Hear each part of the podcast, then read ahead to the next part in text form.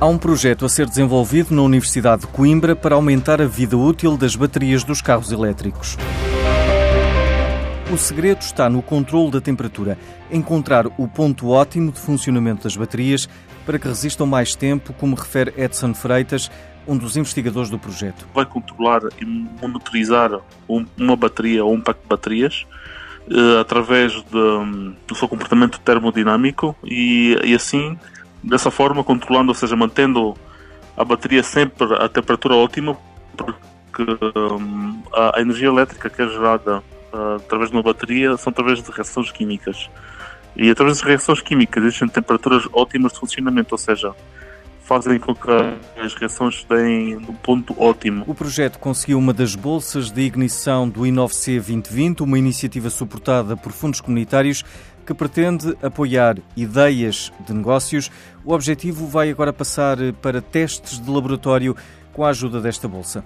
Compra de materiais que nós necessitamos para construir o protótipo e para testar, ou seja, nós basicamente iremos montar um laboratório no Departamento de Engenharia Mecânica da Faculdade de Ciências e Tecnologia da Universidade de Coimbra, na qual vamos fazer os testes necessários para construir o protótipo, para implementar esta, hum, este novo método e esta tecnologia para o controle e monitorização baterias. O projeto está a ser desenvolvido na Universidade de Coimbra. As instituições de ensino superior são cada vez mais locais que servem de rampa de lançamento para ideias inovadoras, onde se desenvolvem também competências para os novos tempos, como lembra Anabela Posidónio, do The Lisbon MBA. Quando falamos das competências que vão ser fundamentais para ter sucesso na economia 4.0, creio ser importante referir duas dimensões. Por um lado, uma questão que tem a ver com o sistema educativo, por outra, que tem a ver com, com as empresas.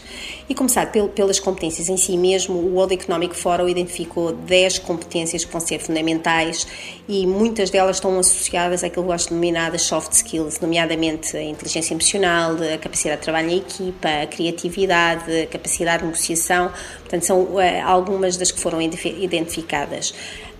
Conjuntamente com uh, outras têm a ver com o pensamento crítico, uh, a capacidade de tomar decisões em, em, em ambiente complexo e a, e a flexibilidade cognitiva. E se nós pensarmos em muitas destas, destas competências, a verdade é que elas começam a ser trabalhadas no, no sistema educativo numa fase muito embrionária, muitas vezes no infantário.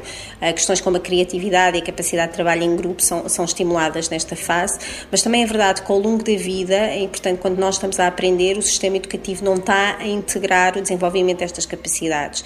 E se por um, se por um lado na universidade, algumas das universidades eh, já integram nos seus currículos o seu desenvolvimento, porque identificaram ser chave para conseguir colocar os seus alunos no mercado de trabalho.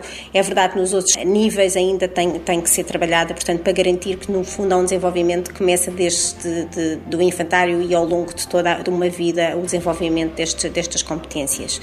Isto é por o lado da, da educação. Se pegarmos pelo lado de, das empresas e, por exemplo, se pensarmos nas empresas industriais, com a emergência das novas tecnologias, o que está a acontecer, por um lado, é que uh, eh, um, eh, há postos de trabalho que vão desaparecer e também existem uh, novos, novas competências que vão ser necessárias para, para trabalhar com uma tecnologia diferente. E aqui, no fundo, as empresas têm que se preocupar em preparar os seus colaboradores para conseguirem operar uh, nesta forma. E já entrou em vigor o novo regulamento da Comissão Europeia que facilita as compras online nos países europeus sem bloqueios geográficos, permitindo aos consumidores acederem à totalidade do mercado único.